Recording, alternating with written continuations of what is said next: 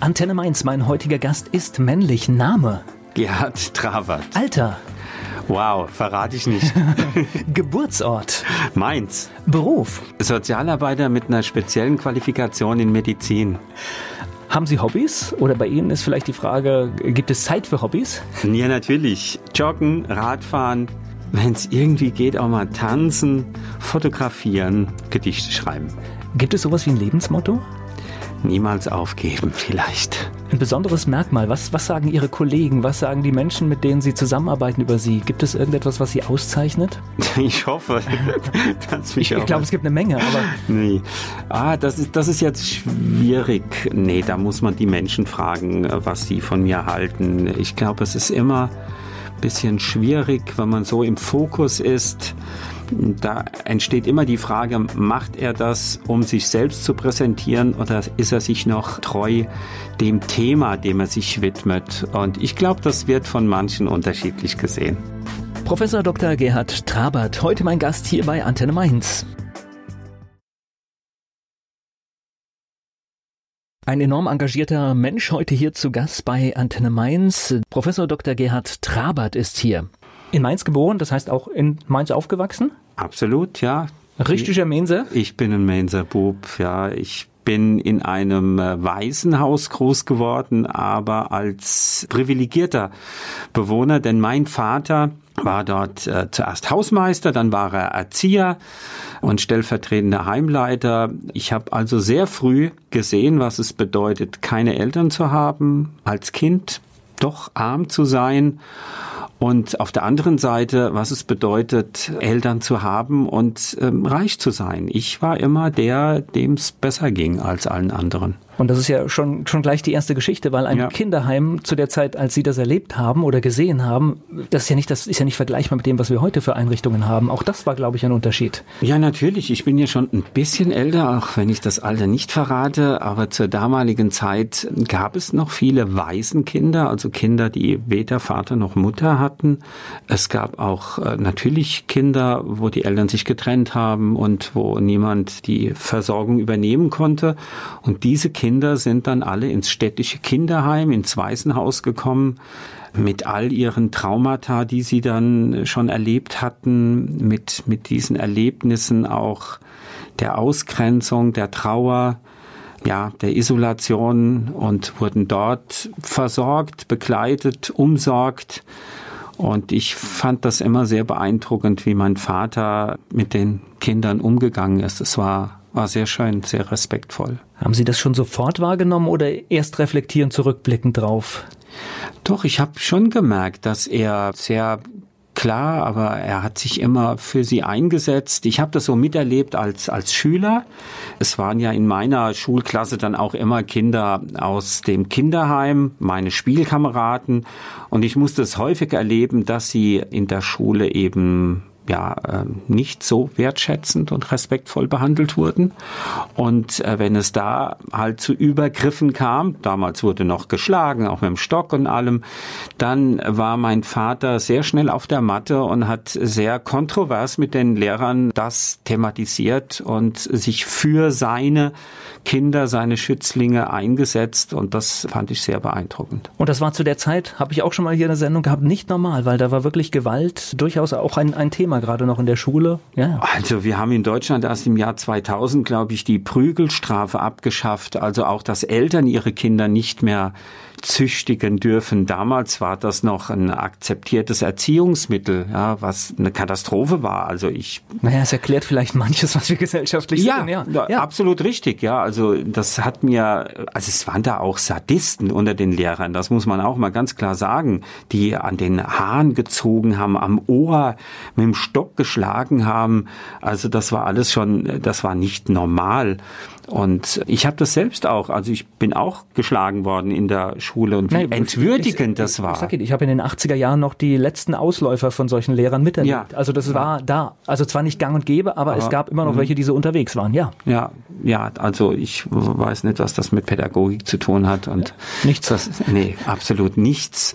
Das bekommen wir ja jetzt auch immer noch mit, gerade was Heimerziehung angeht in der Vergangenheit, was sexuellen Missbrauch angeht, was aber auch Gewalt angeht, wie hier mit sogenannten Schutzbefohlenen umgegangen wurde. Ja, das hat nichts mehr mit Pädagogik, Fürsorge zu tun.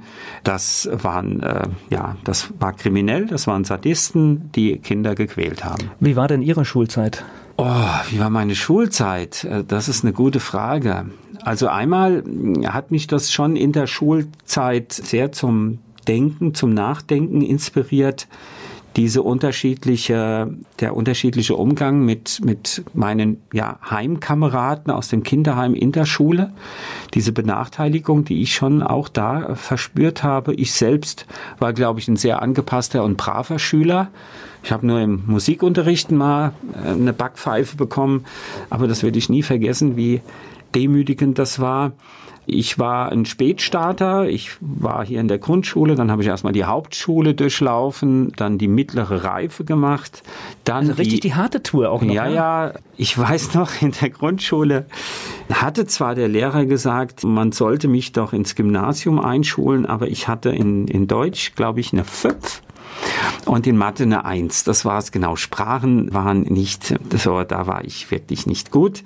Aber meine Eltern haben entschieden, nee, der bleibt auf der Hauptschule. Und ich muss sagen, ich bin ihnen dankbar. Ja. Alles andere wäre viel mehr Stress gewesen. So konnte ich mich wirklich immer mehr in diesem Leistungs- und Schulsystem zurechtfinden und bin dann diesen Weg mittlere Reife, Fachoberschulreife, Hoch, Fachhochschule und dann Universität. Das war so mein Werdegang. Das war nicht einfach, aber ich glaube, das war genau der richtige Weg für mich und ich bin da meinen Eltern dankbar, dass sie das so gemacht haben. Nur bei so einer Schullaufbahn hätte das ja auch völlig anders ausgehen können. Man hätte nach der Hauptschule irgendein ja. Handwerk erlernen können, eine kaufmännische Ausbildung nach der Realschule ja. oder dann ja logischerweise irgendwas anderes noch, eine Beamtenlaufbahn, wäre ja alles drin gewesen bei dem Bildungsgang, oder? Das stimmt. Meine Mutter wollte immer, dass ich Bankkaufmann werde. Da habe ich mal zwei Wochen ein Praktikum gemacht und dann habe ich gesagt, Mutter, es tut mir leid, das ist absolut nichts für mich. Und dann war mir schon klar, ich möchte in die Richtung meines Vaters anders. Ja, ich möchte gern, ja, vielleicht äh, Erzieher, Sozialarbeiter, Pädagoge, irgendwas in, in diese Richtung. Und das habe ich dann auch so eingeschlagen und irgendwann habe ich auch, habe ich dann gesagt, na ja, ich würde schon gern auch Medizin studieren wollen. Aber das war etwas so Fremdes und Neues in unserer Familie. Das war dann schon so ein bisschen größenwahnsinnig. Was, du willst Medizin studieren? Da hat mir der Sport geholfen. Ja, und zwar, weil ich über USC Mainz, über die Leichtathletik, ich konnte relativ schnell laufen und gerade 400 Meter schnell laufen. Und das hat mir Selbstbewusstsein gegeben. Ja, wenn Sie dann halt mal Rheinland-Pfalz-Meister sind und bei den deutschen Meisterschaften im Endlauf und Vize-Europameister mit der Staffel werden, das hat mir so das Selbstwertgefühl und das Selbstbewusstsein gegeben. Hey, wenn du das so kannst, dann versuch jetzt auch mal Medizin zu studieren. Ich spreche gleich weiter mit Professor Dr. Gerhard Trabert hier bei Antenne Mainz. Der Mediziner Professor Dr. Gerhard Trabert ist heute hier zu Gast bei Antenne Mainz. Wann, wann war das das erste Mal definiert, Medizin? Das könnte es sein? Ein stiller Traum war das schon relativ früh, weil ich weiß noch genau, in der Hauptschule haben wir einen Film von Albert Schweitzer gesehen über Lambarene, über die Arbeit dort und das hat mich unheimlich fasziniert. Dann habe ich später so Kontakt mit dem deutschen aussätzigen Hilfswerk aufgenommen, weil mich die Situation von an Lepra erkrankten Menschen unheimlich betroffen gemacht hat. Und ich habe dann so in der Weihnachtszeit so Spendendosen ausgeteilt, wo man spenden konnte für die Lepra-Patienten in Indien. Und darüber habe ich mich dem Thema immer mehr genähert, aber das war, ja, das war so weit weg von der Realität unserer Familie, dass ich das nie mich getraut hätte zu formulieren. aber ist ja vielleicht auch klug, weil die Aussagen, die ja gekommen wären, ach, das klappt eh nicht und so, ja, wären ja genau. auch nicht, wären ja nicht wirklich förderlich gewesen. Ne? Nee, die hätten mich bestimmt nicht motiviert. Es war besser, dieses Selbstwertgefühl und dieses Selbstbewusstsein zu entwickeln, um dann zu sagen, so, ich mache das jetzt. Alles andere, also da war viel Skepsis, ja. Was war das für ein Gefühl, als Sie gemerkt haben, ich studiere hier gerade Medizin? Also es war für mich schon ein großes Gefühl, äh, überhaupt zu studieren. Ich weiß noch genau, der erste Tag an der Fachhochschule, wo ich Sozialarbeit studiert habe, in Wiesbaden, das war schon, äh, Mensch, du studierst jetzt, ja. Also das war so schon was Besonderes. Dann Medizin, das war natürlich schon, also das war auch noch ein Kampf. Ich äh, wollte dann nach meinem Fachhochschulstudium der Sozialarbeit. Ich habe dann gearbeitet, wollte ich Medizin studieren und dann hieß es, das ist keine sinnvolle Ergänzung Ihres ersten Studiums. Sozialarbeit und Medizin würden nicht zusammenpassen. Das habe ich nicht so ganz nachvollziehen können. Das kann ich auch nicht nach. Das kann ich ja, jetzt noch nicht nachvollziehen. Ja, äh, habe mir dann von von äh, wirklich sehr bedeutsamen Medizinern so ein Feedback geben lassen. Und ich weiß noch hier in der Uniklinik war Dr. Schölmerich, das äh, war der Leiter Leiter, ich glaube der ersten oder zweiten Met, ein ganz toller älterer Arzt, der mir dann so eine Expertise vermittelt hat, indem er sagt, natürlich, das ist eine absolut sinnvolle Ergänzung oder Erweiterung oder Kombination. Aber das wurde nicht anerkannt. Und dann habe ich irgendwann resigniert und habe gesagt, okay, dann kann ich das nicht studieren. Dann äh, gab es aber die Möglichkeit, dagegen zu klagen. Das war auch eine interessante Geschichte. Breinersdorfer, das ist ein Rechtsanwalt in Stuttgart. Zudem bin ich über einen Zufall geraten, über die Berufsberatung in Mainz. Breinersdorfer war Autor von äh, Tatort-Krimis und er war ein guter Rechtsanwalt. Und ich bin dann einfach nach Stuttgart gefahren, habe ihm die Situation erklärt und dann sagte auch, das ist kein Problem. Es ist momentan vor dem Bundesverfassungsgericht ein Präzedenzfall. Ja, da geht's genau um diese Konstellation Erststudium, Zweitstudium oder wie auch immer. Und hat er gesagt, in einem halben Jahr wird das entschieden und dann sage ich Ihnen Bescheid.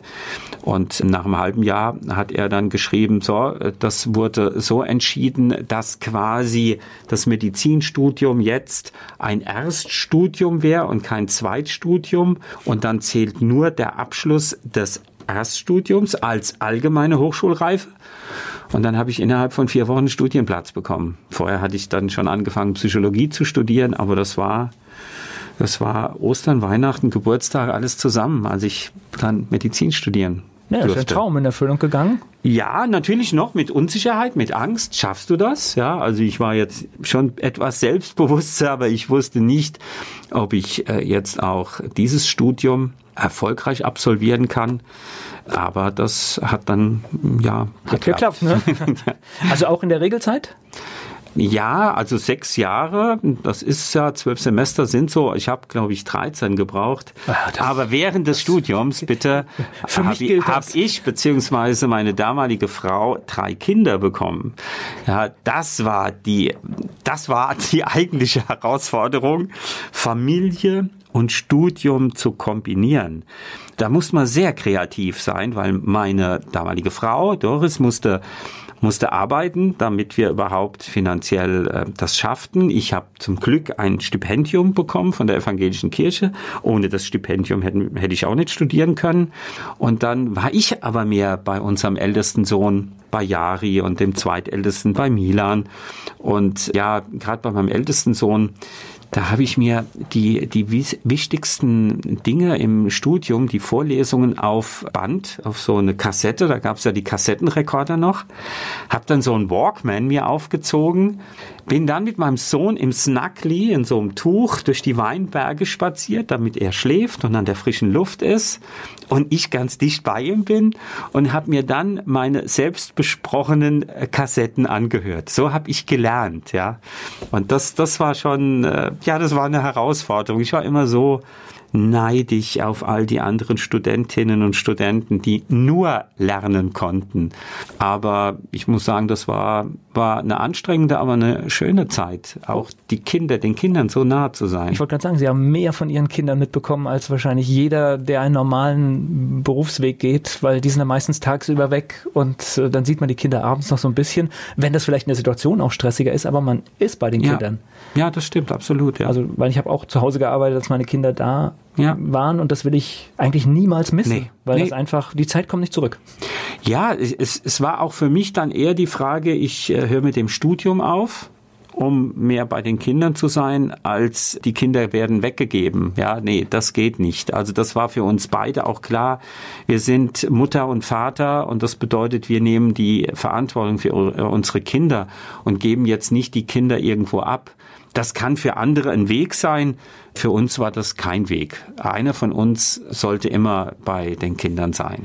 Aber wenn man so weit gekommen ist, dann ist, glaube ich, der Ehrgeiz, das Studium dann doch durchzuziehen, ziemlich groß, oder? Ja, natürlich. Wie gesagt, ich habe ja dann äh, Strategien entwickelt, um das irgendwie genau. zu vereinbaren. Aber dennoch weiß ich genau, die Familie und die Kinder waren mir wichtiger. Ich spreche gleich weiter mit Professor Dr. Gerhard Trabert. Sein großer Wunsch war es, Medizin zu studieren und das hat er auch geschafft. Professor Dr. Gerhard Trabert ist heute mein Gast hier bei Antenne Mainz. Haben das die Eltern noch mitbekommen? Ja, das haben meine Eltern mitbekommen. Sie haben auch das angeboten, dass dann äh, wohl die Kinder zu ihnen kommen, weil wir hätten ja keine Zeit. Und dann haben wir aber meinen Eltern vermittelt, hm, nee, die, das versuchen schon wir irgendwie äh, zu organisieren. Das sind einfach unsere Kinder und wir haben das ganz bewusst entschieden, dass wir Kinder haben wollen und auch nicht nur eins, sind ja dann vier geworden und dann haben wir das auch irgendwie zu organisieren und das haben wir gemeinsam geschafft. Studium fertig, dann ging es ans Arbeiten. Wohin? Ja, also äh, zuerst äh, habe ich äh, dann noch mal mir so eine kurze Auszeit genommen. Einmal war ich, ich hatte auch noch ein Promotionsstipendium in New York City gewesen, habe mir dort die Gesundheitsversorgung von wohnungslosen Menschen angeguckt in dieser Metropole. Ich war noch auf dem World Trade Center, werde ich auch nie vergessen. Es war sehr beeindruckend, aber auch die die Armut in dieser Stadt. Es gibt über damals schon länger her über 70.000 wohnungslose Menschen gab es in in New York York City. Und danach war ich, war ich dann auch noch mal in Indien in einem Lepra-Krankenhaus und habe dort äh, hospitiert. Das war für mich noch mal wichtig. Gerade Indien war besonders wichtig, weil für mich so die, die Frage im Raum stand, gehst du als Arzt jetzt auch in die sogenannte dritte Welt, um dort zu arbeiten? Oder bleibst du in deiner Heimat? Und ich habe es immer wieder erlebt, dass Ärzte in andere Länder gehen, um dort zu helfen, aber nicht in ihrem Heimatland. Und da entstand bei mir auch so, ja, die, also entwickelte sich die Entscheidung, nein, ich bleibe in meinem Land, ich schaue hier, ob es Armut gibt. Und ich wusste ja schon von meiner damaligen Frau, die als Sozialarbeiterin im Wohnungslosenbereich gearbeitet hat und auch aufgrund meiner Dissertationsarbeit zu diesem Thema, ich habe meine Doktorarbeit geschrieben zur Gesundheitssituation wohnungsloser Menschen, dass dort ein Bedarf ist. Und dann habe ich entschieden, in Indien, ich gehe zurück und werde erstmal als Arzt versuchen, dieses Thema Armut und Gesundheit näher in Deutschland zu untersuchen und zu schauen, welche Bedarfe es hier gibt. Wo kam der Blick auf die Armut her? Ich meine, wir machen ja im Alltag eher, dass wir das ausblenden, nicht sehen wollen. Wann war der Startpunkt, dass Sie da hingeschaut haben? Also ich glaube schon, äh, diese Armut, die ich als Kind miterlebt habe. Es war jetzt, denke ich mir, eine Beziehungsarmut all der Kinder im Kinderheim, dadurch, dass die Eltern verstorben waren oder getrennt waren oder. Was ja sogar zum Teil noch schlimmer sein kann auch. Ja, ja. Aber natürlich war, war es für sie auch ökonomisch. Also ich weiß noch, dann gab es halt äh, Weihnachtsgeschenke und dann hat die Stadt äh, für jedes Kind, ich weiß nicht wie viel, ich glaube 20 D-Mark damals. Und ich wusste genau, ich bekomme Geschenke für 150, 200 D-Mark. Also da habe ich schon diesen Unterschied wahrgenommen. Das war was Entscheidendes, aber auch diese Sensibilisierung durch den Film über Albert Schweitzer und die Armut und die ähm, ja rudimentäre Gesundheitsversorgung in Afrika. Was mich auch noch äh, fällt mir gerade ein, sehr berührt hat, war Florence Nightingale und auch Henri Dinard. Ja, da ging es ja jetzt mehr um die Versorgung von Menschen in Kriegsregionen, die Gesundheitsversorgung. Das hat mich doch sehr geprägt, dieses Konkrete und natürlich das, was ich in, in Indien gesehen habe. Und hier die Wohnungslosigkeit. Aber noch was anderes hat mich dann im Weiteren auch sehr stark beeinflusst. Das ist das Thema soziale Gerechtigkeit. Ja, und da sind wir jetzt schon bei der Politik, bei gesellschaftlichen Strukturen, dass ich doch durch mein Sozialarbeiterstudium, das war von 75 bis 79, das war die Zeit der Roten Armee-Fraktion, das war die Zeit, wo massiv die Gesellschaft, das Verhalten der etablierten Politik kritisiert wurde, zu Recht kritisiert wurde. Die Mittel waren falsch. Gewalt war in meinen Augen immer der falsche Weg. Aber dass hier vieles falsch läuft, ja, dass die Verteilung von Ressourcen, von Einkommen, von Geld ungerecht ist, das hat mich auch geprägt. Also das Konkrete und das Gesellschaftspolitische und das habe ich immer versucht zusammenzubringen, zu integrieren und hier etwas zu tun. Naja, und das hat sich ja nicht viel geändert, ne?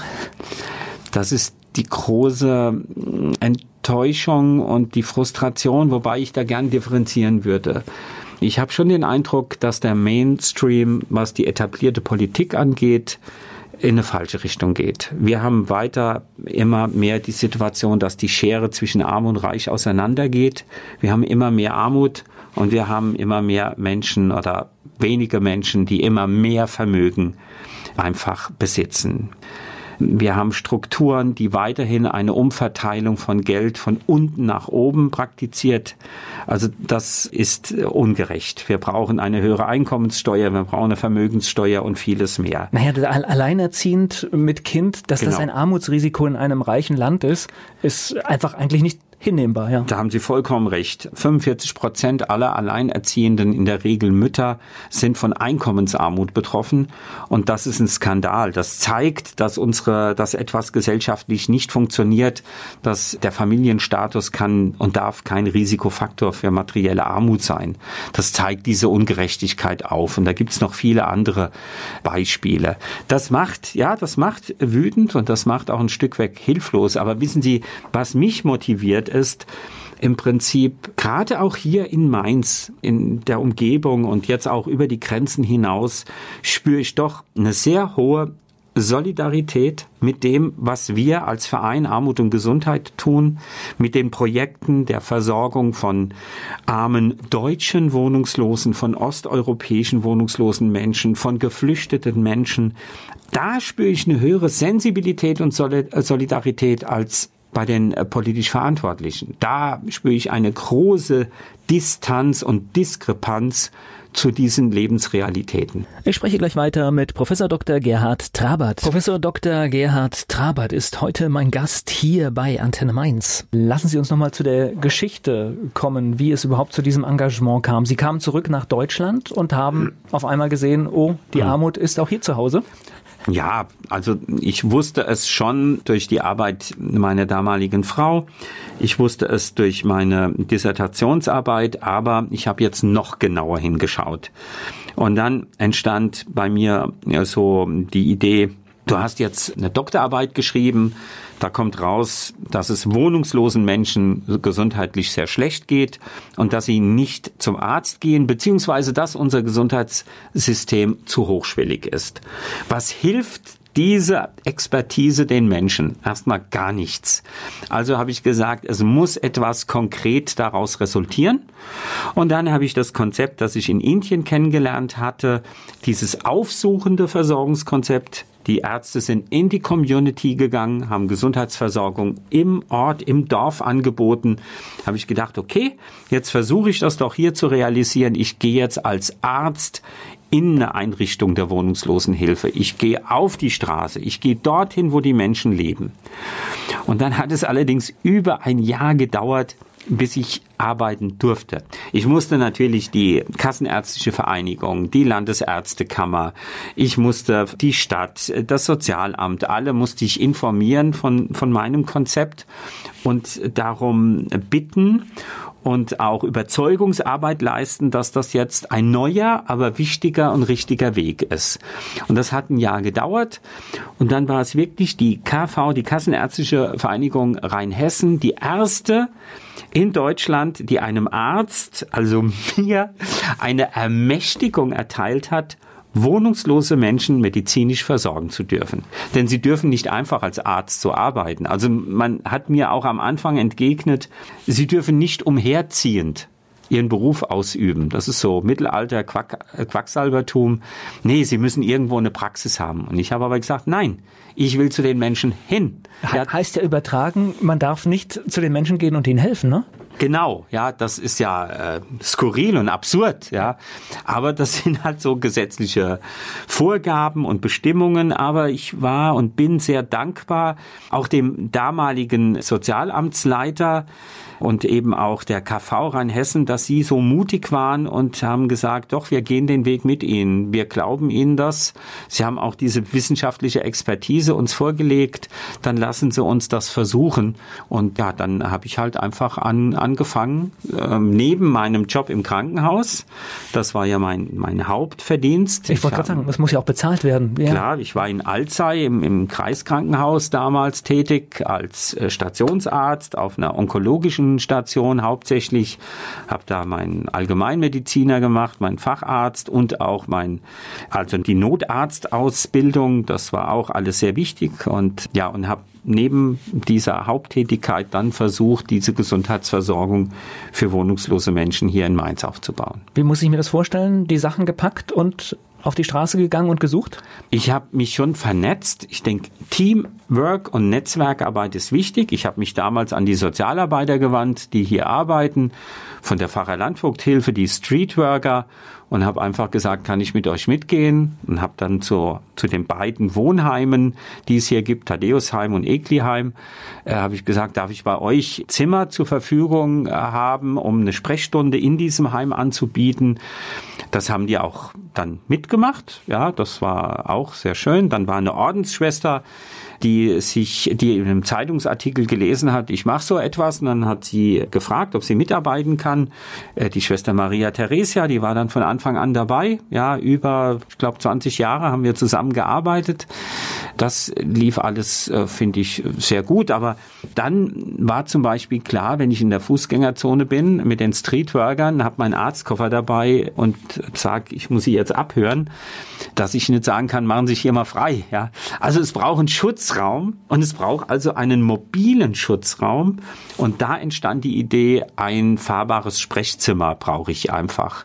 Und ein paar Jahre später kam dann dieses Arztmobil dazu. Was heißt kam dazu? Da muss ja irgendwas passiert sein. Ne? Richtig. Das ist ja, das. Ähm, also ich hatte dieses Konzept in der Tasche, aber ich habe nicht das Geld gehabt, um, um jetzt ein Arztmobil, das so umgebaut ist wie ein fahrbares Sprechzimmer, anschaffen zu können.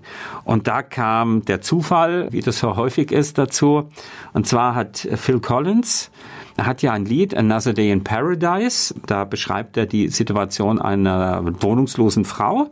Und er hat aus den Einkünften von diesem Lied dem Deutschen Caritasverband 200.000 D-Mark gespendet. Und ich habe dann beantragt, da einen Teil zu bekommen. Und 20.000 D-Mark äh, habe ich bekommen, habe dann dieses Arztmobil angeschafft. Und es war klar, ich kann als Privatperson nicht so etwas, also mit Spendengeldern, das, das geht ja nicht. Und dann habe ich den Verein Armut und Gesundheit in Deutschland gegründet mit noch verschiedenen anderen Akteuren, unter anderem Gisela Bill von den Grünen, die lange Geschäftsführerin Gründerin war von diesem Verein. Sie war mit damals als Gründungsmitglied beteiligt. Und dann haben wir hm, zusätzlich, also mir war klar, es geht nicht nur in Anführungszeichen um wohnungslose Menschen. Das ist so die Spitze des Armutseisberges in unserer Gesellschaft. Deshalb wollte ich auch den Verein Armut und Gesundheit in Deutschland um breiter aktiv werden zu können, benannt. Und dann haben wir diesen Verein gegründet, der hat die Trägerschaft von diesem Arztmobil übernommen. Ja, und so ging das immer weiter. Jetzt der Bedarf ist immer größer geworden und die Menschen, die mich da unterstützen, sind auch immer mehr geworden. Das ist auch sehr schön. Ich spreche gleich weiter mit Professor Dr. Gerhard Trabert. Professor Dr. Gerhard Trabert ist heute mein Gast hier bei Antenne Mainz. Wir haben gerade darüber gesprochen, dass immer mehr Leute in ihrem Netzwerk dazugekommen sind, die helfen, aber gleichzeitig natürlich auch immer mehr Leute, die ihre Hilfe brauchen. Aber es ist natürlich kein gutes Zeichen, dass der Bedarf größer wird, ne? Absolut, ja. Da haben Sie auch wiederum recht. Ich sage immer, es ist ein Skandal, dass es uns gibt, dass es uns geben muss. Du weißt kein Skandal, dass es sie gibt. Das ist äh, nur das Ja, aber dass es uns, unsere Einrichtungen äh, gibt. Ja, wir haben ja jetzt vor vier Jahren auch noch auf der Zitadelle eine Ambulanz ohne Grenzen, eine Poliklinik aufgebaut, eine stationäre Anlaufstelle, wo wir ja 30, 35 Ärztinnen und Ärzte haben, die ehrenamtlich uns für Stunden unterstützen, wo die Sozialarbeit schon immer war die Sozialarbeit sehr wichtig, aber auch dort haben wir festangestellte Sozialarbeiterinnen, wir haben Krankenschwestern, Arzthelferinnen, wir haben eine Ärztin, also alles viel breiter aufgebaut, weil der Bedarf immer größer wird. Und da haben Sie vollkommen recht das ist ja schon ein Armutszeugnis. Also das habe ich dann auch erkannt, dass immer mehr Menschen zu mir auch ins Arztmobil gekommen sind. Eben auch die alleinerziehende Mutter, der Rentner, der sich die Zuzahlung nicht mehr leisten kann. Und da war klar, wir müssen noch ein weiteres Modul anbieten der Gesundheitsversorgung.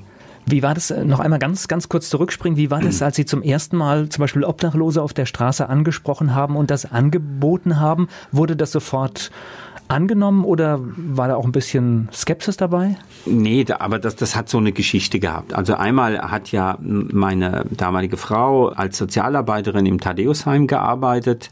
Ich habe dort so eine Sportgruppe begleitet. Ich hatte ja diese Affinität, diese Nähe zum Sport und habe mit Wohnungslosen Sport gemacht in, in der Freizeit. Also von daher kannten mich viele. Im Rahmen meiner Doktorarbeit habe ich über drei Monate dann in der Teestube Stube gearbeitet. Und von daher kannten mich auch viele. Okay, darum ging es mir eigentlich gerade so ein bisschen, weil ja. es ist ja eine Vertrauensbeziehung ja. irgendwie, die da sein muss. Ansonsten, also ich genau. gehe auch zu einem Arzt, zu dem ich Vertrauen habe und nicht zu irgendeinem. Ja, also das ist ganz wichtig. Man kann nicht einfach dann sagen, hallo, hier bin ich, sondern es braucht die Kontinuität der Beziehung, der Begegnung, des Kennenlernens. Und das hatte alles vorher stattgefunden, ja.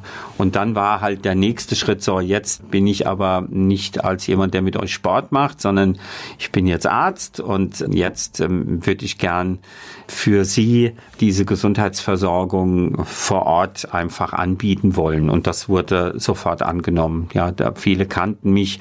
Oder das geht ja auch dann in der Szene sehr schnell rum, dass man sagt, ja, zu dem kannst du gehen, der ist in Ordnung. Ja, der hat auch mit uns Fußball gespielt oder das und das gemacht. Und irgendwann spricht sich's rum und dann weiß genau. man, er ist unterwegs oder das Team ist unterwegs und den kann man vertrauen und Genau ja, das ist wichtig, dass Sie jetzt auch nochmal gesagt haben, wir sind ein Team. Ich bin auch die Spitze dieses Versorgungseisberges. Allein bin ich nichts. Es ist ähm, diese Arbeit, die wir leisten, all das, was wir machen, geht nur im Team. Wir haben sehr viele ehrenamtliche Mitarbeiterinnen und Helfer, aber wir haben auch Festangestellte und das ist genauso bedeutsam. Das ist eben ja fast bedeutsamer, weil damit wird natürlich auch Kontinuität Professionalität institutionalisiert. Ja, wir haben da sehr viele Mitarbeiter und ich merke immer wieder, dass alle über das Maß hinaus sich engagieren. Ja, das ist wichtig, dass man einen gemeinsamen Spirit hat. Wir haben mittlerweile auch Ethikleitlinien entwickelt. Jeder, der bei uns mitarbeiten möchte, muss sich diese Ethikleitlinien anschauen und das auch unterschreiben, dass er damit d'accord geht. Also wir sind schon ein, ein großes Team mittlerweile. Aber es ist, ich lerne so viel von, von all den Menschen, die mit helfen und mitarbeiten. Das ist schon sehr, sehr schön und faszinierend und gibt mir auch unheimlich viel Kraft zu sehen, dass so viele Menschen sich so engagieren. Ich spreche gleich weiter mit Professor Dr. Gerhard Trabert. Immer mehr Menschen können sich eine medizinische Versorgung in unserem Land nicht leisten. Über das und vieles mehr spreche ich mit Professor Dr. Gerhard Trabert heute hier bei Antenne Mainz. Sie haben jetzt gerade schon so angedeutet, also wenn man das hört, hat man sofort Obdachlose im, im Bild und im Sinn, aber tatsächlich Ihre Kunden, sage ich jetzt einfach mal, sind viel ja. größer, ja, Ihre Patienten. Ja, also wir haben jetzt immer häufiger Menschen, die in Osteuropa leben, die zu uns kommen und Arbeit suchen. Das ist eine ganz prekäre Situation für viele EU-Bürger, die ganz legal bei uns sind, aber wenn sie kein sozialversicherungsrechtliches Arbeitsverhältnis haben, haben sie keinen Anspruch auf eine Gesundheitsversorgung oder auch eine Übernachtung. Die Stadt bietet hier für die Menschen zwei Wochen maximal an Übernachtung an in den bestehenden Wohnheimen. Das ist in meinen Augen zu wenig, aber momentan sind wir auch mit der Stadt am Verhandeln. Wir wollen so etwas wie eine Krankenwohnung anmieten, denn im, im Januar diesen Jahres ist ein, ein Mensch, den, ein, ein Mann, den wir lange Zeit begleitet haben, in der Tiefgarage am Rathaus äh, verstorben. Er ist nicht erfroren. Aber hätte er andere Übernachtungsmöglichkeiten gehabt, nicht immer in der Tiefgarage oder auf der Straße oder sonst wo, dann äh, hätte er nicht sterben müssen. Also da ist ein großes Defizit. Zu uns kommen Menschen, die aus dem Knast entlassen werden.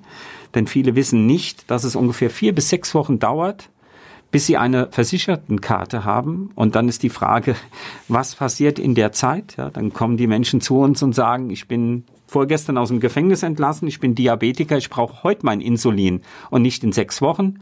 Das ist eine, ist eine Katastrophe, dass man das logistisch noch nicht gelöst hat, das Problem, denn man weiß ja in der Regel, wenn jemand aus dem Gefängnis entlassen wird. Es sind privat versicherte Menschen. Ich wollte gerade sagen, selbst im selbstständigen Bereich Richtig. findet man immer mehr Menschen, die sich die Krankenversicherung nicht leisten können. Genau, ja, die liegt ja dann so bei 600 Euro. Das ist der Kleinunternehmer, der vielleicht in die Insolvenz geraten ist. Es ist der Selbstständige, der Künstler. Da gibt es auch Möglichkeiten, den Beitrag zu reduzieren, aber das kriegen die Menschen häufig nicht vermittelt.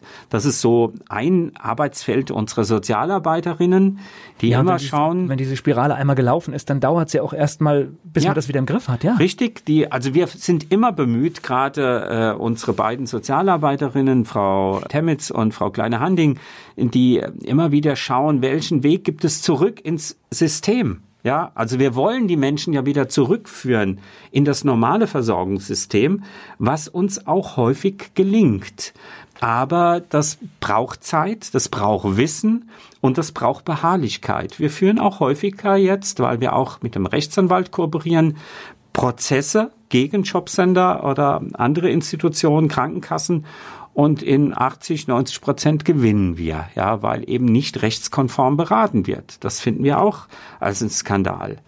Und wir haben auch äh, Menschen, die äh, hier geflüchtet sind, die zu uns gekommen sind, sogenannte Asylbewerber. Ja, weil auch hier gibt es nur einen rudimentär, rudimentären Gesundheitsversorgungsschutz. Es heißt immer, nach diesen gesetzlichen Bestimmungen nur akute Erkrankungen und Schmerzzustände dürfen versorgt werden. Das halten wir für absolut ja nicht recht menschenrechtskonform.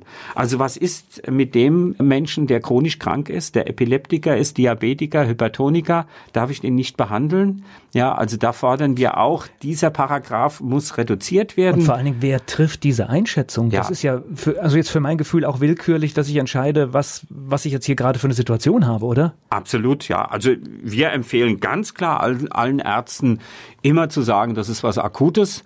Ja, wir als Ärzte sind nicht die Erfüllungsgehilfen von solchen gesetzlichen Bedingungen, sondern wir sind unserer Ethik verpflichtet und das heißt, wir behandeln jeden und schauen nicht darauf, ist das jetzt was Akutes oder was Chronisches, ja. Denn wenn ich einen chronisch kranken Patienten nicht behandle, wird es natürlich irgendwann akut werden. Also das finden wir absolut nicht in Ordnung. Wir sind froh, dass jetzt auch die Stadt Mainz die Gesundheitskarte eingeführt hat. Das war ein langer Kampf. Wir haben da gerade auch mit Medinetz Mainz zusammen immer wieder gefordert, dass hier diese Karte eingeführt werden muss weil die administrativen Hürden waren immens groß in unseren Augen. Man musste immer einen Schein vom Sozialamt haben. Mit diesem Schein, dass man krankenversichert ist, konnten viele niedergelassene Ärzte nichts anfangen. Das hat dazu geführt, dass die Versorgung meistens verzögert wurde, nicht schnell genug und nicht adäquat genug für die Menschen da war. Also das ist auch noch eine Berufsgruppe. Illegalisierte Menschen ist eine Personengruppe, also es sind viele Menschen, die mittlerweile zu uns kommen, ja, weil unser Versorgungssystem immer grobmaschiger wird und die Menschen da durchfallen. Gleich geht's weiter im Gespräch mit Professor Dr. Gerhard Trabert. Über die gesundheitliche Versorgung von Obdachlosen, aber auch von armen Menschen, über das und vieles mehr spreche ich mit Professor Dr. Gerhard Trabert hier bei Antenne Mainz. Und jetzt haben Sie viel damit zu tun, Ihr Team hat viel damit zu tun. Wird denn von der Politik auch Ihre Expertise eingefordert? Finden Sie da Gehör? Ich würde mal behaupten, nicht wirklich, ja. Also, das ist natürlich jetzt sehr heikel.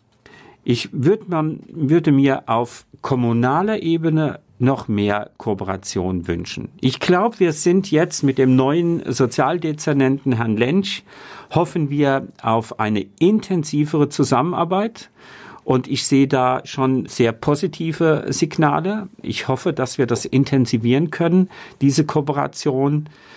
Auf Landesebene sehe ich bei unserer Gesundheitsministerin Betting Lichtentäler und auch bei unserer Migrationsministerin Frau Spiegel schon auch sehr gute Ansätze.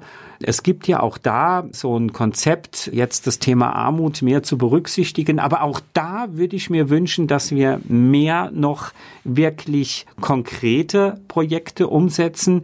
Wir brauchen nicht mehr so viel Analysen und Expertisen. Wir wissen, was es, was Armut bedeutet. Und wir wissen auch, was man dagegen tun kann. Es kommt jetzt darauf an, das umzusetzen und praktisch umzusetzen. Auf Bundesebene sehe ich absolut schwarz. schwarz, gelb, grün. Jetzt ja, nicht mehr scheinbar. Also da fehlt wirklich in den letzten Jahren die Einsicht, dass hier etwas verändert werden muss. Also der Hartz-IV-Satz muss erhöht werden. Das ist einfach zu wenig. Wenn Sie als alleinerziehende Mutter mit einem fünfjährigen Kind nur 2,98 Euro für Frühstück, Mittagessen und Abendessen zur Verfügung haben, aufgrund dieses Budgets im Hartz-IV-Satz, dann ist das ein Skandal. Ja, ich kann ein Kind nicht mit drei Euro gesund ernähren. Da muss ich was ändern. Ja, ich sehe bei keiner Partei wirklich ein Armutsbekämpfungskonzept. Das ist eine Katastrophe. Wir schlittern auf ein Tsunami der Altersarmut zu. Ja, auch da muss es andere Sicherungssysteme geben. Wir brauchen ein Gesundheitssystem, was wieder solidarisch ist. Ja, wir brauchen die Parität, dass Arbeitgeber und Arbeitnehmer gleich viel bezahlen. Das ist ja auch nicht mehr der Fall. Keine Zuzahlungen. Die Menschen müssen gerade mit einem unteren Einkommen oder die von sozialen Transferleistungen abhängig sind, keine Eigenbeteiligungen, keine Rezeptgebühren. Ja, also da muss sich was ändern und da ist die Politik meilenweit, glaube ich, also die etablierte Politik in, in Berlin meilenweit davon entfernt. Aber woran liegt das? Es kann in unserem Land nicht am Geld hängen. Nee, daran, wir sind das viertreichste Land der Welt. Wir sind das reichste europäische Land. Wir haben genug Geld. Also Na, genau wir, haben, wir haben gesehen, wie man Milliarden über Nacht mobilisieren kann, um systemrelevante Banken zu retten. Richtig, ja. Also ich sage immer, da läuft etwas falsch, wenn eine Gesellschaft Banken rettet, aber nicht mehr Menschen rettet. Ja, also wir haben das Geld. Das Beispiel, das Sie nennen, ist wirklich exemplarisch. Ja, es ist Dafür, einfach das Größte und Plakativste, was es gibt. Ja, aber da wird es auch am deutlichsten, ja, dass wir das Geld haben. Ja, und äh, dass es eben ungerecht verteilt wird. Wir haben also kein Problem, dass wir nicht genügend Geld haben, sondern das Problem ist, wie verteilen wir das Geld und wie nehmen wir das Geld ein. Da ist eine große Ungerechtigkeit in unserer Gesellschaft weiterhin vorhanden. Wir können viel mehr tun und ich lasse das auch nicht gelten als ein Argument. Ja, wir haben doch, äh, wir müssen mit unseren Ressourcen sparsam umgehen. Nicht was, was die Armutsbekämpfung angeht. Da können wir und müssen wir wesentlich mehr. Warum das jetzt politisch nicht praktiziert wird und scheinbar auch nicht gewollt ist, das ist jetzt eine spannende Frage. Also einmal hat es meines Erachtens etwas damit zu tun, dass immer mehr Politiker aus der oberen Mittelschicht, aus der Oberschicht kommen, sich überhaupt nicht mehr ein Leben vorstellen können, was viele in unserem Land leben müssen, mit sehr wenig finanziellen Ressourcen.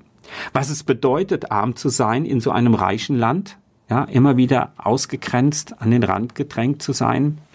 Aber ich überlege schon, und jetzt kommt so eine Systemkritik, dass in dieser doch kapitalistischen Demokratie dieses leistungsorientiert sein, dieses, diese Profitmaximierung, dieses angepasst sein erforderlich ist und dass diese Reglementierung, diese Schöpfung von Armut und Manifestation von Armut auch eine systemimmanente Strategie ist. Ja, und also aber Stefan Essel, vielleicht gerade noch das. Das ist ein, den muss ich jetzt einfach noch mal erwähnen. Das ist ein Franzose, der in Berlin aufgewachsen ist, der dann emigriert ist nach Frankreich, als Hitler Deutschland kam, der in der Resistance gekämpft hat, der im KZ Buchenwald war, der geflohen ist, der bei der Deklaration der Menschenrechte beteiligt war. Der hat 2010 einen Aufsatz geschrieben, der heißt Empört euch.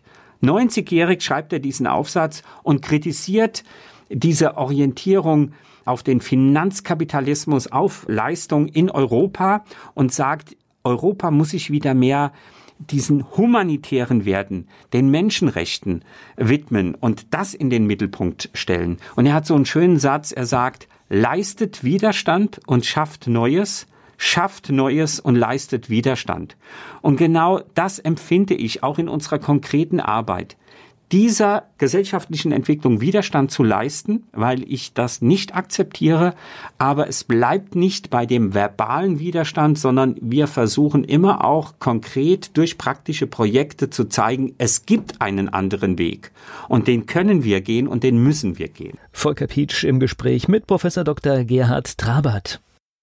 Antenne Mainz, Professor Dr. Gerhard Trabert ist mein Gast heute hier. Wir sprechen über Armut und wie man sie bekämpfen kann. Es gibt ja auch durchaus schon eine Menge von Gesellschaftsmodellen, die durchdacht sind. Was für sich nennen wir es bedingungsloses Grundeinkommen, ja. die eine völlig andere Gesellschaft hervorbringen würden, aber natürlich auch andere Menschen. Ne? Das bedeutet natürlich Menschen, die nicht mehr von Lohnarbeit oder Erwerbsarbeit ja. abhängig sind, werden sich anders verhalten. Ja. Ja, das, das ist richtig. Und da wird immer dann diffamierend gesagt, das ist kommunistisch, das ist sozialistisch, was auch immer. Nein, das ist gerechter in meinen Augen. Das hat nichts mit diesen Ideologien zu tun. Ja, diese gerechteren Gesellschaftssysteme. Ich, ich habe hab viel darüber gelesen. Ich glaube, wir werden zum ersten Mal, wenn es kommen würde, einen richtigen Arbeitsmarkt bekommen, ja. weil derjenige, der einen Job zu vergeben hat, der nicht so toll ist, der muss sich was einfallen lassen, damit ja. der gemacht wird. Ja, klar. Also Mindestlohn, Billiglohnsektor. Das ist ja auch alles, waren alles diese Ergebnisse von Schröders Reform 2000, Agenda 2010. Viele sagen, diese Reform ist verantwortlich für unsere wirtschaftliche Stabilität. Ja, für einen Teil unserer Menschen in dieser Gesellschaft. Für einen anderen großen Teil war das die absolute Katastrophe. Das hat Armut manifestiert.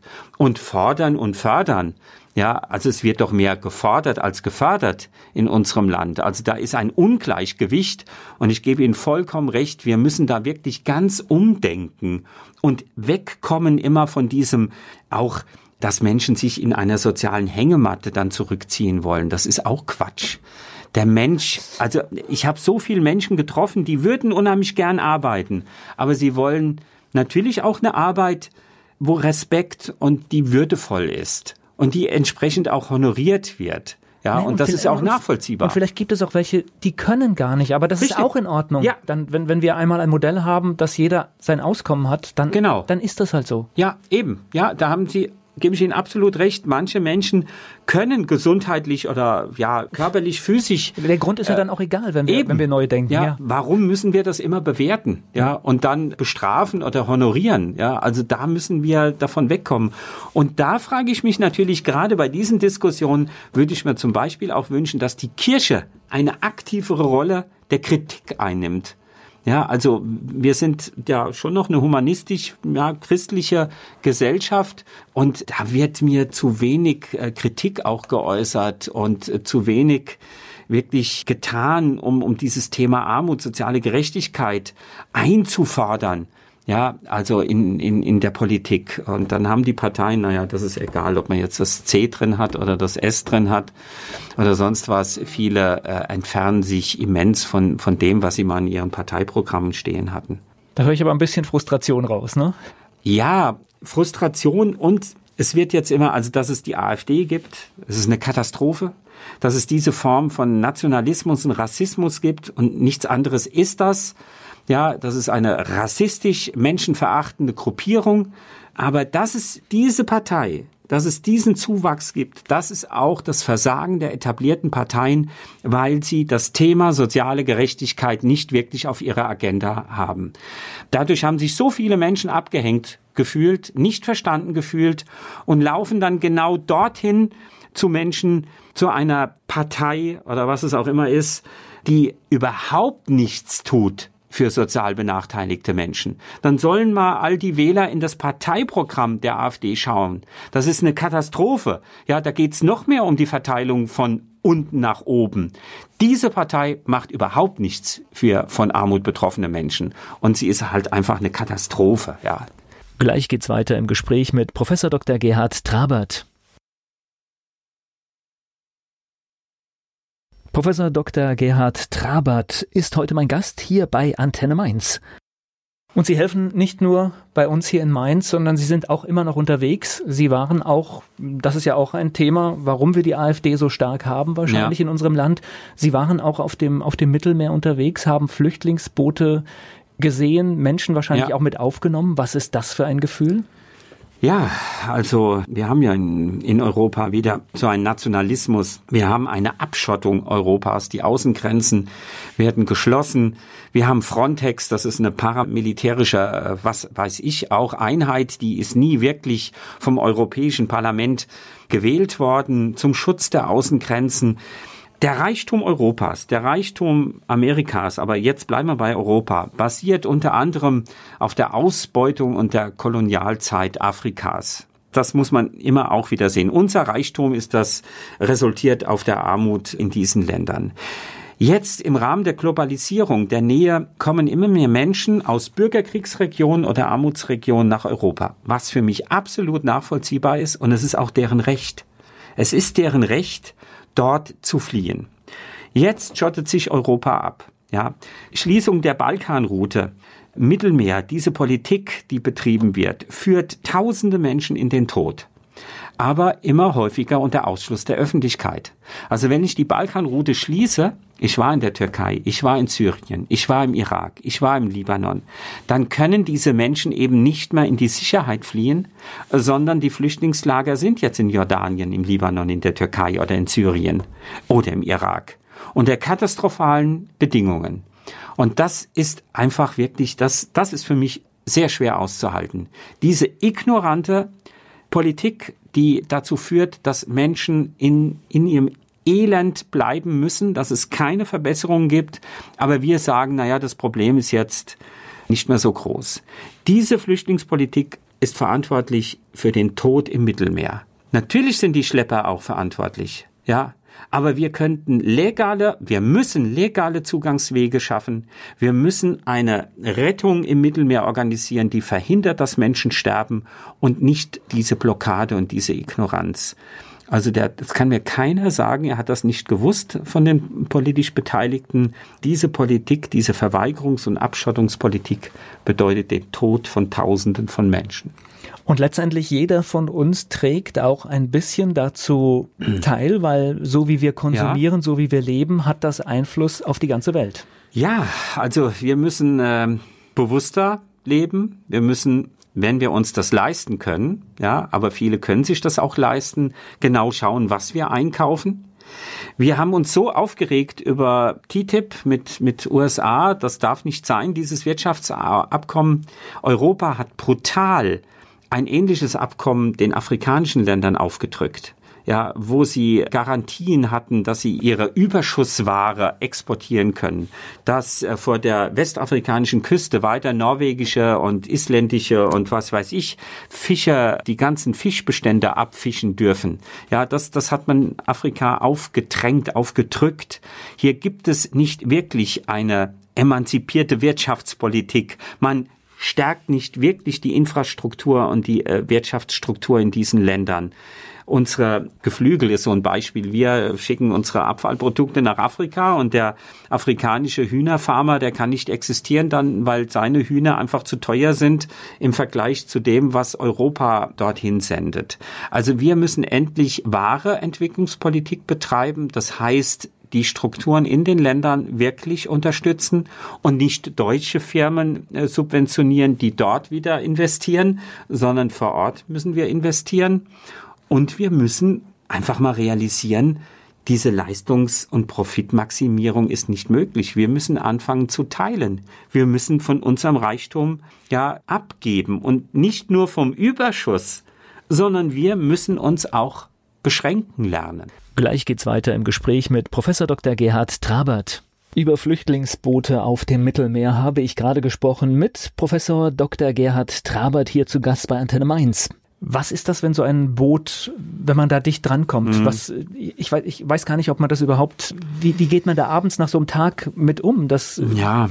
das muss man auch verarbeiten, oder? Das ist richtig. Es ist natürlich was ganz anderes, wenn Sie in der Weite des Mittelmeers, Sie sehen überall nur Wasser.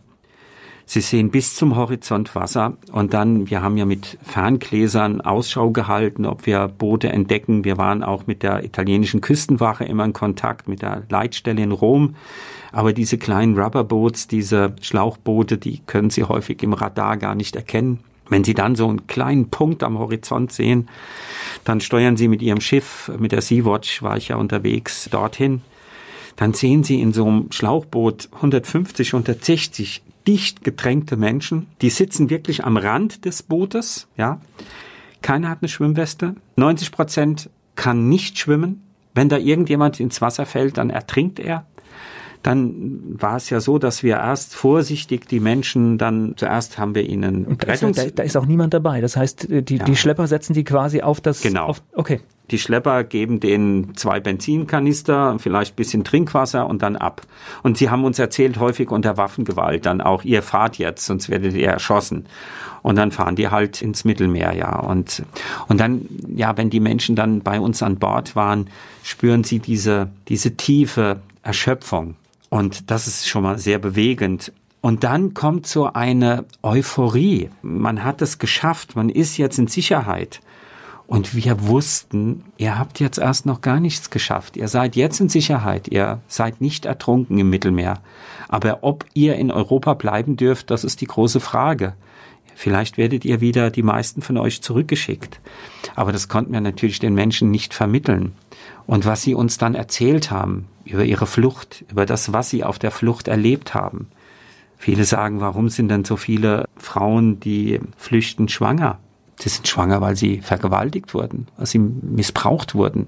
Wir hatten ein 16-jähriges Mädchen aus, aus dem Niger. Sie hat Angst gehabt, dass sie schwanger sei, äh, weil sie vergewaltigt wurde. Wir haben einen Schwangerschaftstest gemacht und sie war nicht schwanger und sie war so erleichtert. Und was uns die Männer von diesen Lagern in Libyen erzählt haben, ja, unter welchen Bedingungen dass jeder kleine Junge in Libyen eine Schusswaffe hat und dann sagt, gib mir dein Geld, gib mir das. Das ist unvorstellbar. Wir wissen auch gar nicht, wie viele tausend Menschen in der Wüste umgekommen sind. Ja, die es gar nicht bis zur Küste, bis Nordafrika geschafft haben. Und das ist einfach in, in dieser persönlichen Begegnung bekommt das natürlich eine ganz andere Wertigkeit. Und das macht erstmal nur nachdenklich und traurig. Und das macht dann aber auch sehr, sehr wütend, ja, dass diese Politik weiter so ignorant ist, dass wir es nicht schaffen, in diesem reichen Europa diese Quotenregelung umzusetzen, solidarisch.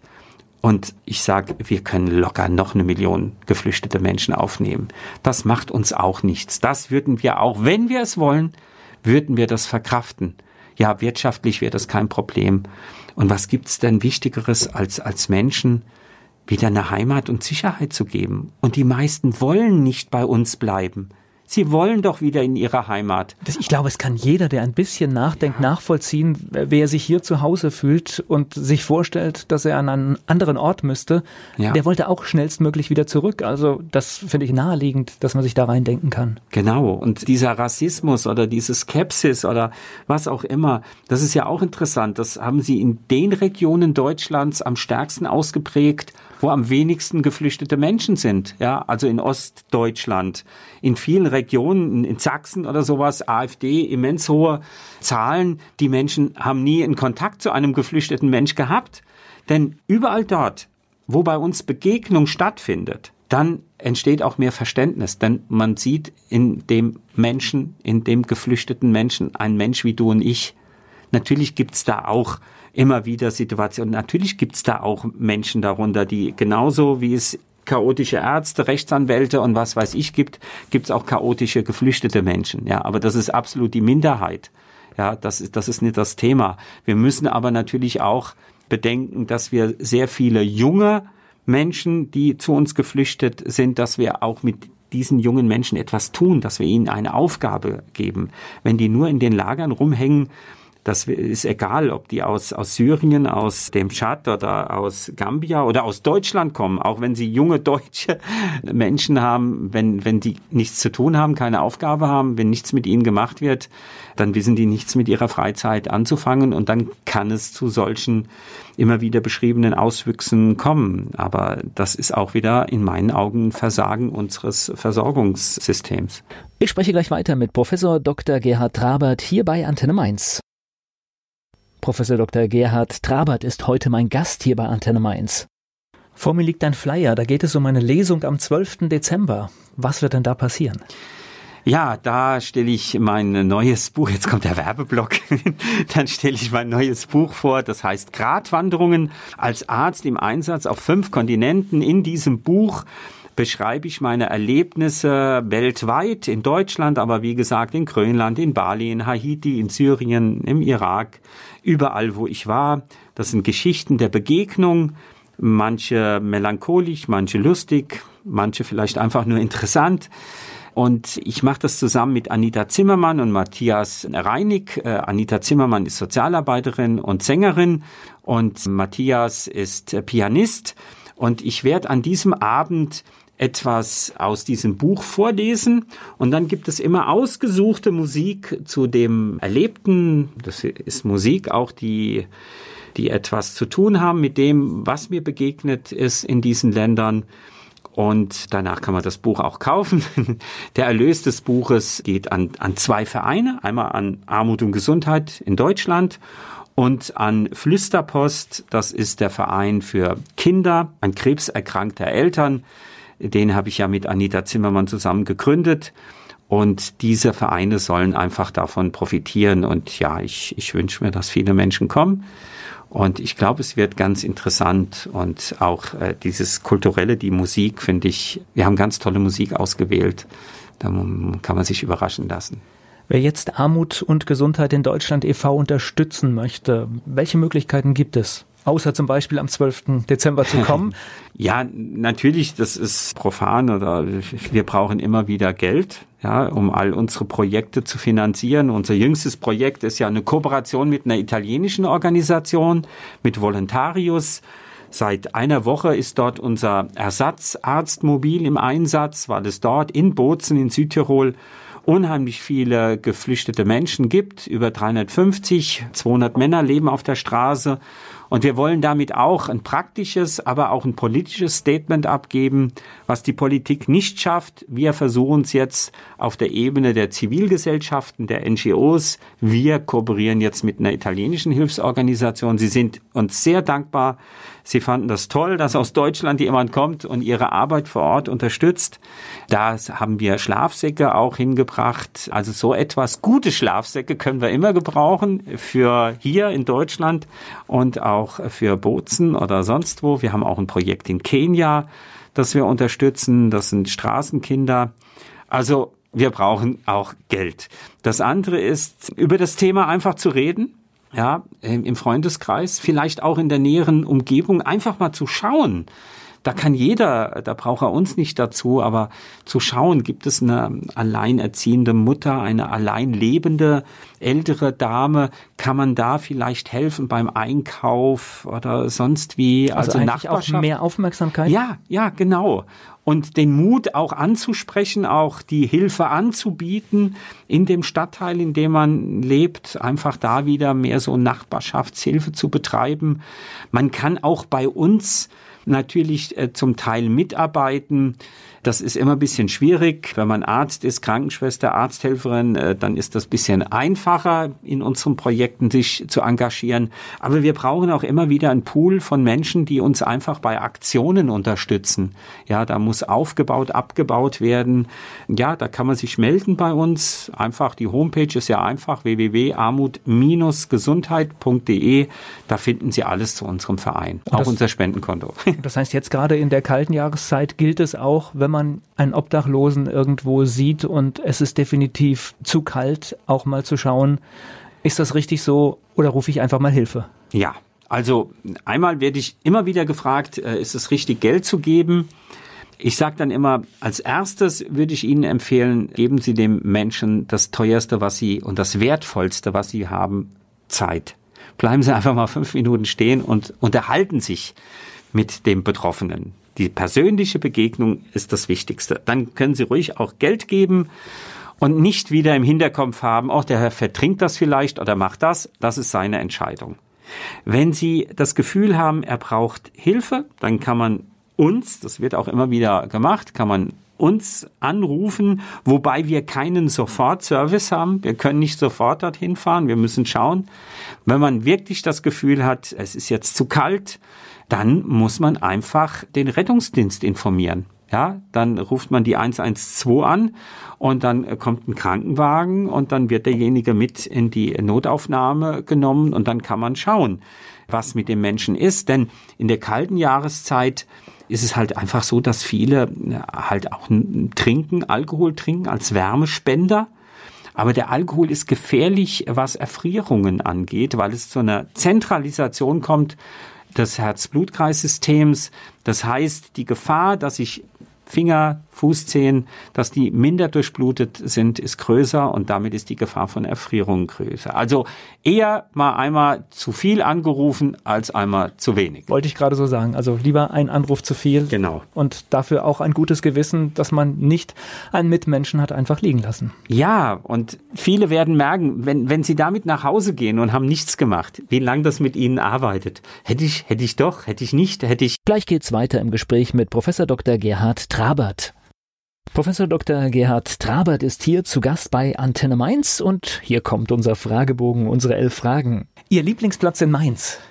Das ist der Gonzenheimer Wald, dort zu joggen und ja, einfach die Natur, den Wald zu genießen. Fleischwurst mit Senf oder Handkäse mit Musik? Fleischwurst mit Senf. Ihr Ausgehtipp in Mainz? Ach, da würde ich einfach wirklich sagen, gehen Sie, gehen Sie mal in die, in die Altstadt. Die Altstadt ist sehr schön, der Kirschgarten, all das finde ich immer wieder faszinierend. Gibt's genug, auch da Überfluss. Ja. Mainz ist für Sie? Mainz ist für mich schon meine Heimat, wobei ich aber auch sagen würde, die Welt ist meine Heimat, aber Mainz ist einfach der Ort, äh, in dem ich groß geworden bin. Ich fahre gern in die Welt hinaus und ich komme immer wieder gern zurück nach Mainz. Kann ich nachvollziehen. Und Wiesbaden? Deswegen, deswegen, machen wir es. Ja, ja. In, in Wiesbaden habe ich Sozialarbeit studiert. In Wiesbaden bin ich jetzt wieder als Prof tätig. Aber ich bin nie warm geworden mit Wiesbaden. Vielleicht liegt es auch daran, dass schon mein Vater mir immer die, die Story erzählt hat, ja, Mainz wurde zu 80 Prozent zerstört, Wiesbaden die Beamtenstadt, Mainz die Arbeiterstadt und da war so eine Rivalität. Ich glaube, wir tun den Wiesbadener Unrecht damit. Aber ich fühle mich in Mainz einfach wohler. Was meinen Sie, muss ein echter Mainzer mal gemacht haben? Natürlich gehört die Fasnacht zu, zu Mainz. Aber nicht die kommerzielle Fastnacht. Und das hat nichts mit Alkohol zu tun, sondern für mich der Ursprung der Mainzer Fastnacht resultiert ja wirklich auch wieder aus einem politischen Widerstand gegen die Besatzer, gegen Napoleon. Da sind ja viele äh, Farben und äh, Vereine entstanden. Und diese, ja, Rebellion auf eine lustige, humoristische Art gegen Politik, gegen Unterdrückung, das ist für mich Mainzer Fastnacht. Deshalb muss man diese Ursprünge einfach mal mitbekommen haben. Da gehört auch das ganz einfache, ja, so eine Fasnachtssitzung auch dazu. Aber da muss ich nochmal kritisch sagen, dass mir in letzter Zeit häufiger dort auch Witze und Dinge vorkommen, die nicht zu akzeptieren sind. Da geht's gegen Minderheiten und gegen Andersartigkeit. Das ist billiger Humor. Der hat nichts mit der Mainzer Fastnacht wirklich zu tun. Weil es ging ja eigentlich gegen die Obrigkeit, ne? Genau. Der peinlichste Song in Ihrer Musiksammlung? Also mittlerweile denke ich, ist das Peinlichste, dass ich eine CD von Xavier Nadu habe weil äh, akzeptiere ich. Ja, das, das, also die Lieder haben mich zum Teil ja schon angesprochen, aber wenn ich so seine Entwicklung sehe, was er sagt Na, und was er macht, künstlerisch, er, er, kann top singen, ja, das macht genau. er ganz klasse ja. und das, ich fand es am Anfang auch klasse, aber ein paar Sachen sind merkwürdig, ja. Genau, sagen wir es mal so. haben Sie sowas wie einen Spitznamen? Ja, also von von vielen Menschen auf der Straße, die sagen halt Doc und Trabi, Doc Trabi. Fastnachtsfan oder Fastnachtsmuffel? Ich bin kein wirklicher Fassnachter, aber das, das hat wirklich mit der Entwicklung zu tun. Ja, als Kind fand ich das, war das noch anders. Fand ich das toll, sich maskieren zu können, aber mittlerweile, hm, ja, bin ich kein Fassnachter mehr. Ja. Mainz 05 ist für Sie ja, also Fußball war immer, also ich tue mich ein bisschen mit Mainz 05 insofern schwer. Ich habe früher Fußball gespielt und zwar bei Mainz 1817.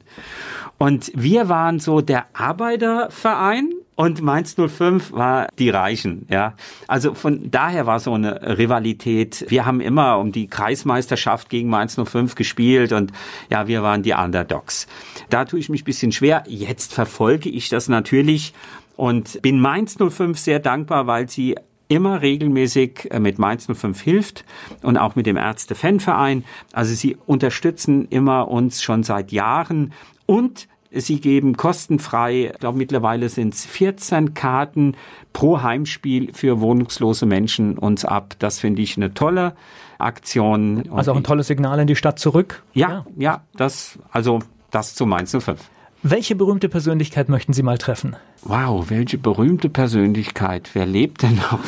Willy Brandt hätte ich gern getroffen. Den wollte sagen, es ist, es ist ja eigentlich eine fiktive Frage. Deswegen, ja. wenn derjenige oder diejenige nicht mehr lebt, dann kann das ja genauso interessant sein, die Vorstellung. Ja, ich hätte mich gern mit Willy Brandt mal unterhalten. Ich spreche gleich weiter mit Professor Dr. Trabert hier bei Antenne Mainz.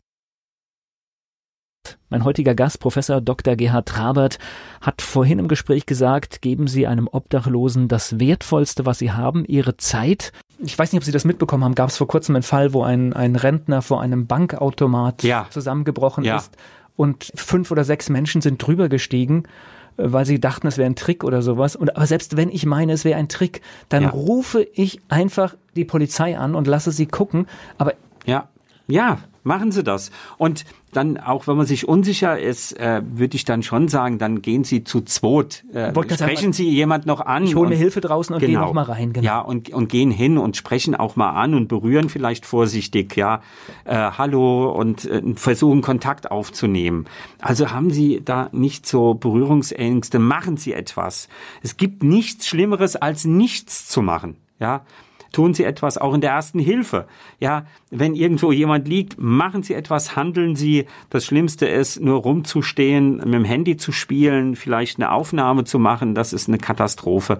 Ja, kümmern Sie sich um die, um die Menschen, ja. Wer immer uns in Zukunft regieren wird in diesem Land, wenn Sie einen Punkt in den nächsten Koalitionsvertrag reinschreiben dürften, was würden Sie reinschreiben? Oh, ein Punkt, das, das ist schwierig. Also natürlich ist für mich was Zentrales. Also die Menschen, die von Hartz IV leben müssen, brauchen mehr Geld, um wirklich gesellschaftlich teilhaben zu können, um sich gesund ernähren zu können, um Gesundheitsprävention in, in Anspruch nehmen zu können. Und unser Gesundheitssystem muss gerechter werden, keine drei Klassen, zwei Klassen Medizin. Das heißt, auch da keine Eigenbeteiligungen für Menschen mit einem niedrigen Einkommen beziehungsweise für Menschen, die soziale Transferleistungen bekommen. Keine Rezeptgebühren, keine Zuzahlungen. Das muss, da müssen die Menschen davon befreit sein. Dann wollen wir hoffen, dass das Gehör findet und vielleicht sich irgendwie wiederfindet. Danke für Ihre Arbeit, danke für Ihre Zeit. Gerne. Ich danke Ihnen, dass Sie darüber berichten. Das ist schön.